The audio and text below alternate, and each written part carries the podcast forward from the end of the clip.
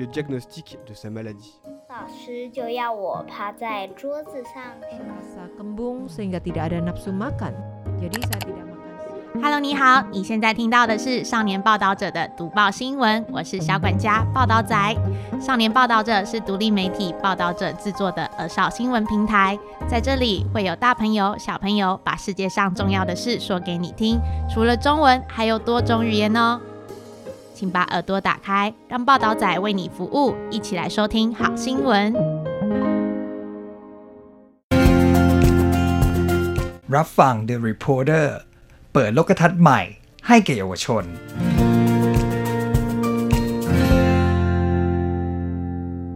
สวัสดีค่ะ ขอต้อนรับเข้าสู่ The Reporter เปิดโลกทัศน์ใหม่ให้แก่เยาวชน EP 5 ในบทความที่มีชื่อว่า ถอดบทเรียนจาก Hashtag #MeToo เรียนรู้การปกป้องสิทธิเหนือเนื้อตัวร่างกายของตน แปลและรายงานโดยเจนรีตันตารา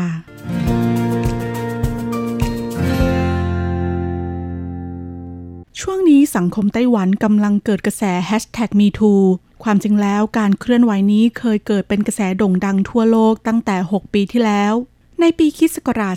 2017 สื่อสหรัฐอเมริกาอย่างหนังสือพิมพ์ The New York Times และนิตยสาร The New Yorker รายงานข่าวเกี่ยวกับนายฮาร์วีย์ ไวน์สไตน์โปรดิวเซอร์ภาพยนตร์ชื่อดังของสหรัฐ มีพฤติกรรมการล่วงละเมิดทางเพศนักแสดงที่ทำงานใกล้ชิดเขาอย่างต่อเนื่อง หลังจากข่าวนี้ถูกเปิดโปง ก็มีดารานักแสดงอีกจำนวนมาก ออกมาเปิดเผยว่าตนเคยเป็นเหยื่อที่ถูกฮาร์วีย์ ไวน์สไตน์ล่วงละเมิดทางเพศเช่นกัน เหตุการณ์นี้ส่งผลกระทบเป็นวงกว้าง ไม่เพียงวงการภาพยนตร์เท่านั้น ผู้ที่เคยถูกล่วงละเมิดทางเพศจำนวนมาก ได้ออกมาบอกเล่าประสบการณ์ของพวกเขา ผ่านสื่อโซเชียลมีเดียโดยใช้ Hashtag #MeToo เพื่อแสดงให้เห็นว่า ตนยืนหยัดเคียงข้างผู้เสียหายรายอื่น ๆ การไม่เคารพในสิทธิเหนือเนื้อตัวร่างกายของผู้อื่น อาจส่งผลกระทบให้ผู้อื่นได้รับความเสียหายอย่างใหญ่หลวง ในบางครั้งหลังจากถูกล่วงละเมิดทางเพศ ผู้เสียหายบางรายอาจไม่กล้ามีปฏิสัมพันธ์ใกล้ชิดกับผู้อื่นอีกต่อไป กลายเป็นบาดแผลในใจ ส่งผลกระทบต่อการดำรงชีวิต การก่อกำเนิดของขบวนการเคลื่อนไหวมีทูทำให้ผู้คนรู้สึกว่าร่างกายของพวกเขาได้รับการเคารพ และรู้สึกถึงพื้นที่ปลอดภัยที่จะบอกเล่าถึงประสบการณ์ของตน เหตุการณ์เหล่านี้ไม่เพียงเกิดขึ้นกับผู้ใหญ่และโลกแห่งการทำงานเท่านั้น แต่ยังเกิดขึ้นในสถานศึกษาอีกด้วย ดังนั้นนักเรียนชั้นมัธยมศึกษาตอนต้นและตอนปลาย จึงควรรู้จักปกป้องสิทธิเหนือเนื้อตัวร่างกายของตน เรามาเริ่มต้นจากการลองจินตนาการเรื่องเล็กๆ ที่เกิดขึ้นในชีวิตประจำวันกันก่อน เสี่ยวเหิงเด็กนักเรียนชั้นมัธยมศึกษาปีที่หนึ่งหลังจากกลับมาจากโรงเรียน ก็รีบวิ่งเข้าไปหาพ่อทันที โดยที่ยังไม่ทันวางกระเป๋านักเรียน เสี่ยวเหิงพูดว่า พ่อครับ ผมมีเรื่องจะเล่าให้ฟัง วันนี้ผมเล่นบาสกับเพื่อนๆ เราชนะทุกเกมเลย คุณพ่อพูดว่า ว้าว จริงเหรอเนี่ย ลูกเก่งมาก มานี่มา มาให้พ่อกอดหน่อย เสี่ยวเฮิงอ้าแขนให้พ่อกอด ในตอนนั้นพ่อจึงสังเกตเห็นรอยฟกช้ำบนข้อศอกของเสี่ยวเฮิง คุณพ่อจึงพูดว่า โห ไปทำอีท่าไหนถึงบาดเจ็บได้ละลูก ยื่นแขนมาให้พ่อดูหน่อย เดี๋ยวพ่อทายาให้ เสี่ยวเหิงจึงตอบว่า มีแผลจริงด้วย น่าจะเป็นตอนที่หกล้มครับ เสี่ยวเหิงยื่นแขนให้พ่อดู พ่อจับแขนเสี่ยวเหิง พร้อมกับใช้สายตาตรวจดูสภาพบาดแผลอย่างละเอียด จากนั้นใช้นิ้วชี้กดรอบแผลอย่างเบามือ เมื่อแน่ใจว่าแผลไม่ติดเชื้อ จึงใช้น้ำยาฆ่าเชื้อทำความสะอาดบาดแผล และทายาให้เสี่ยวเหิงอย่างระมัดระวัง คุณมีความคิดเห็นอย่างไรหลังจากฟังเรื่องนี้ หากคุณเป็นเสี่ยวเหิง คุณจะยอมให้พ่อกอด ยอมให้พ่อจับแขน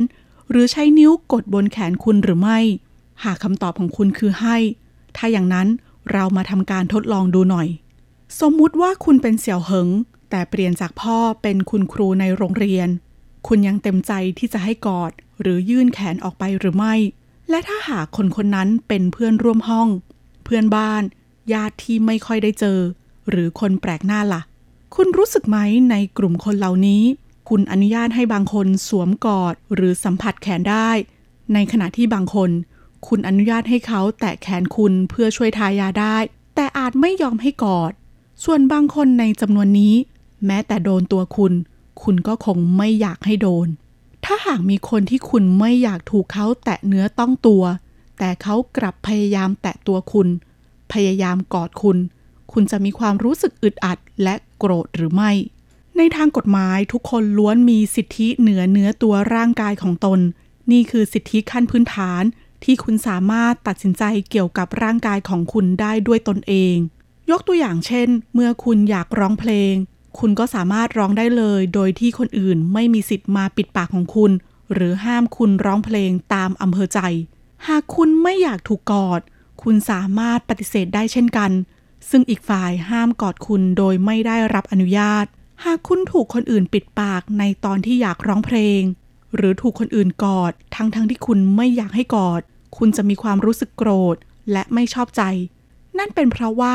นี่เป็นร่างกายของคุณ ไม่ใช่ของคนอื่น คุณมีสิทธิในเนื้อตัวร่างกายของตนเอง ว่าจะทำหรือไม่ทำอะไร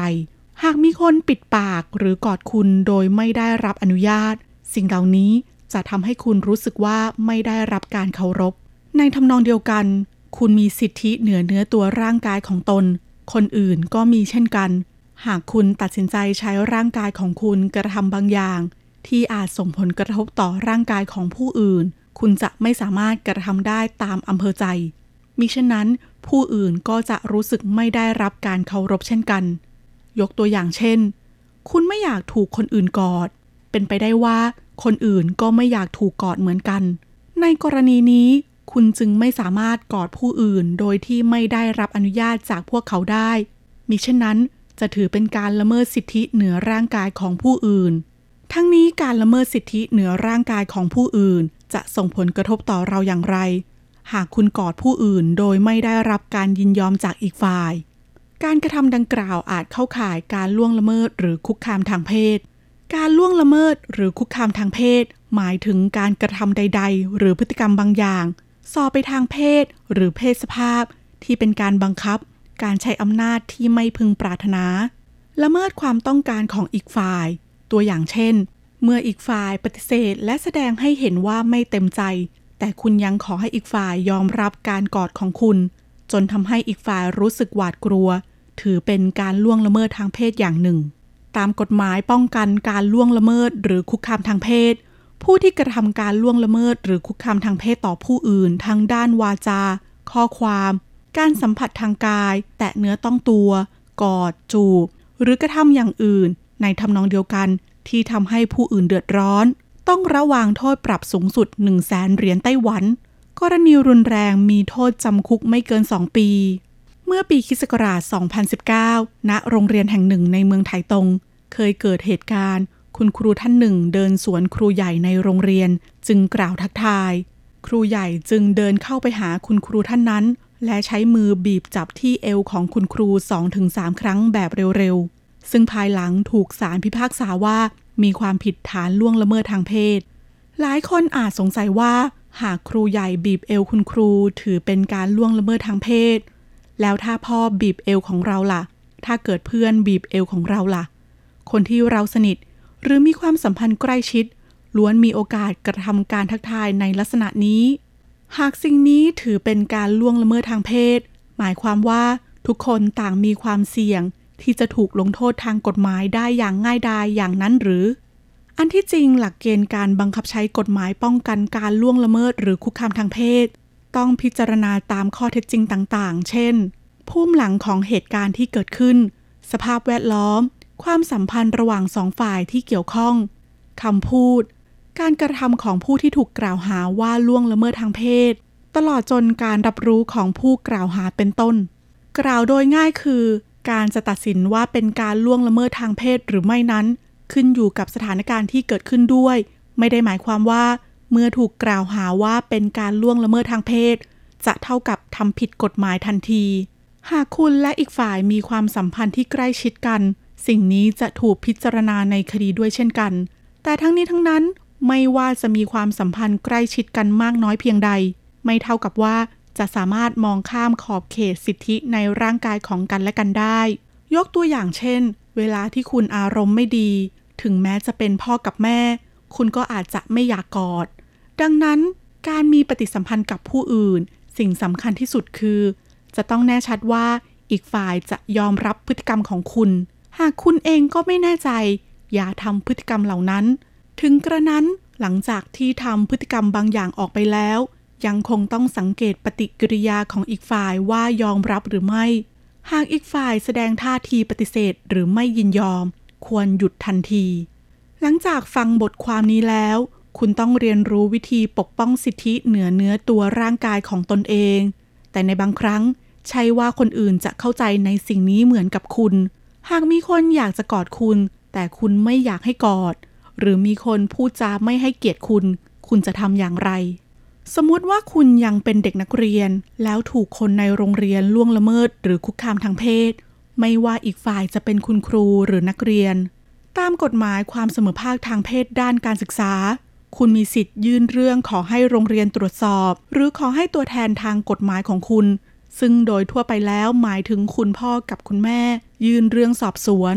หลังจากที่โรงเรียนได้รับเรื่อง จะต้องส่งเรื่องให้คณะกรรมการความเสมอภาคทางเพศด้านการศึกษาของทางโรงเรียนดำเนินการตรวจสอบ หากพบว่ามีการล่วงละเมิดทางเพศเกิดขึ้นจริง ผู้กระทำผิดก็จะถูกลงโทษตามระเบียบที่เกี่ยวข้อง ในขณะเดียวกันโรงเรียนจะให้ความช่วยเหลือแก่คุณ ทั้งในด้านการเรียน และด้านการฟื้นฟูดูแลสภาพจิตใจ หากคนที่ล่วงละเมิดทางเพศต่อคุณไม่ใช่คนในโรงเรียน ตามกฎหมายป้องกันการล่วงละเมิดหรือคุกคามทางเพศ คุณสามารถไปแจ้งความที่สถานีตำรวจ หรือยื่นคำร้องต่อหน่วยงานที่ผู้กระทำผิดสังกัด ภายในระยะเวลาหนึ่งปีหลังเกิดเหตุ หลังจากที่สถานีตำรวจ หรือหน่วยงานดังกล่าวได้รับเรื่องร้องเรียน จะต้องดำเนินการตรวจสอบทำรายงานการสอบสวนและผลสรุป หากพบว่าเป็นการล่วงละเมิดทางเพศ จะต้องระวังโทษตามที่กฎหมายบัญญัติไว้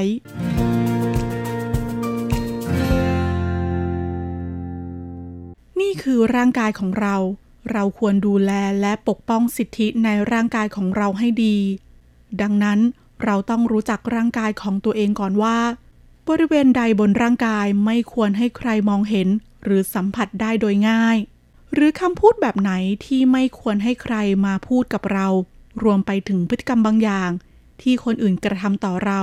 แล้วทำให้เรารู้สึกอึดอัด เรามีสิทธิแสดงออกถึงความไม่สบายใจที่เกิดขึ้นกับตัวเอง เรามีสิทธิปฏิเสธสิ่งเหล่านั้น และบอกกับอีกฝ่ายว่า เราไม่เห็นด้วยกับสิ่งที่เขาทำพร้อมกับขอให้อีกฝ่ายอย่าทำเรื่องแบบนี้อีก แน่นอนว่าสิ่งเหล่านี้มีขอบเขตที่แตกต่างกันไปตามบุคคลหรือสถานการณ์ในขณะนั้น ตัวอย่างเช่น เราอาจจะยินยอมกับการที่พ่อจับคอของเรา แต่หากเป็นคุณครู เราอาจจะไม่ชอบใจ นอกจากนี้เพื่อไม่ให้ผู้อื่นกระทำในสิ่งที่ทำให้เรารู้สึกไม่สบายใจ เราก็ไม่ควรทำสิ่งเหล่านั้นเช่นกัน ในโรงเรียนมักพบเห็นนักเรียนมีเรื่องชกต่อยกันบ่อยครั้ง นั่นเป็นเพราะว่ามีฝ่ายหนึ่งเริ่มก่อน อีกฝ่ายรู้สึกโกรธจึงชกกลับ ท้ายที่สุดแล้วทั้งสองต่างถูกครูลงโทษ เพราะทะเลาะวิวาทกัน หากเราไม่อยากให้เกิดผลลัพธ์ที่ไม่มีความสุขแบบนี้ ก็ไม่ควรกระทำสิ่งที่ทำให้ผู้อื่นไม่สบายใจตั้งแต่แรก ดังนั้นเวลาที่เรามีปฏิสัมพันธ์กับผู้อื่น จะต้องระมัดระวังอากับกิริยาของตนเองอยู่เสมอ ในกรณีที่พฤติกรรมของเราจะส่งผลกระทบต่อร่างกายของอีกฝ่าย ควรขออนุญาตและได้รับการยินยอมจากอีกฝ่ายก่อน หากการกระทำของเราส่งผลให้ผู้อื่นรู้สึกไม่สบายใจ ควรหยุดและกล่าวขอโทษ เพื่อรับผิดชอบต่อการกระทำของตนเอง หากเราพบเห็นบุคคลที่แสดงพฤติกรรมบางอย่าง ส่งผลให้ผู้อื่นอึดอัด ไม่สบายใจ เราสามารถเดินเข้าไปให้ความช่วยเหลือผู้ถูกกระทำให้เขากล้าแสดงออกถึงความไม่สบายใจของตน และขอให้บุคคลนั้นหยุดพฤติกรรมของเขาสรุปแล้วเราควรมีความเข้าใจเพียงพอต่อขอบเขตร่างกายของตน และมีความกล้าที่จะแสดงออกถึงความประสงค์ของตนเอง สร้างความตระหนักรู้ในเรื่องสิทธิเหนือเนื้อตัวร่างกาย และรู้จักขอความช่วยเหลือจากกระบวนการทางกฎหมายในยามจำเป็น เพื่อปกป้องสิทธิในร่างกายของตน ขณะเดียวกันเมื่อมีปฏิสัมพันธ์กับผู้อื่น ต้องได้รับความยินยอมจากอีกฝ่าย เคารพสิทธิในร่างกายของผู้อื่น จึงจะช่วยให้อีกฝ่ายอยากมีปฏิสัมพันธ์ที่ดีกับเราต่อไป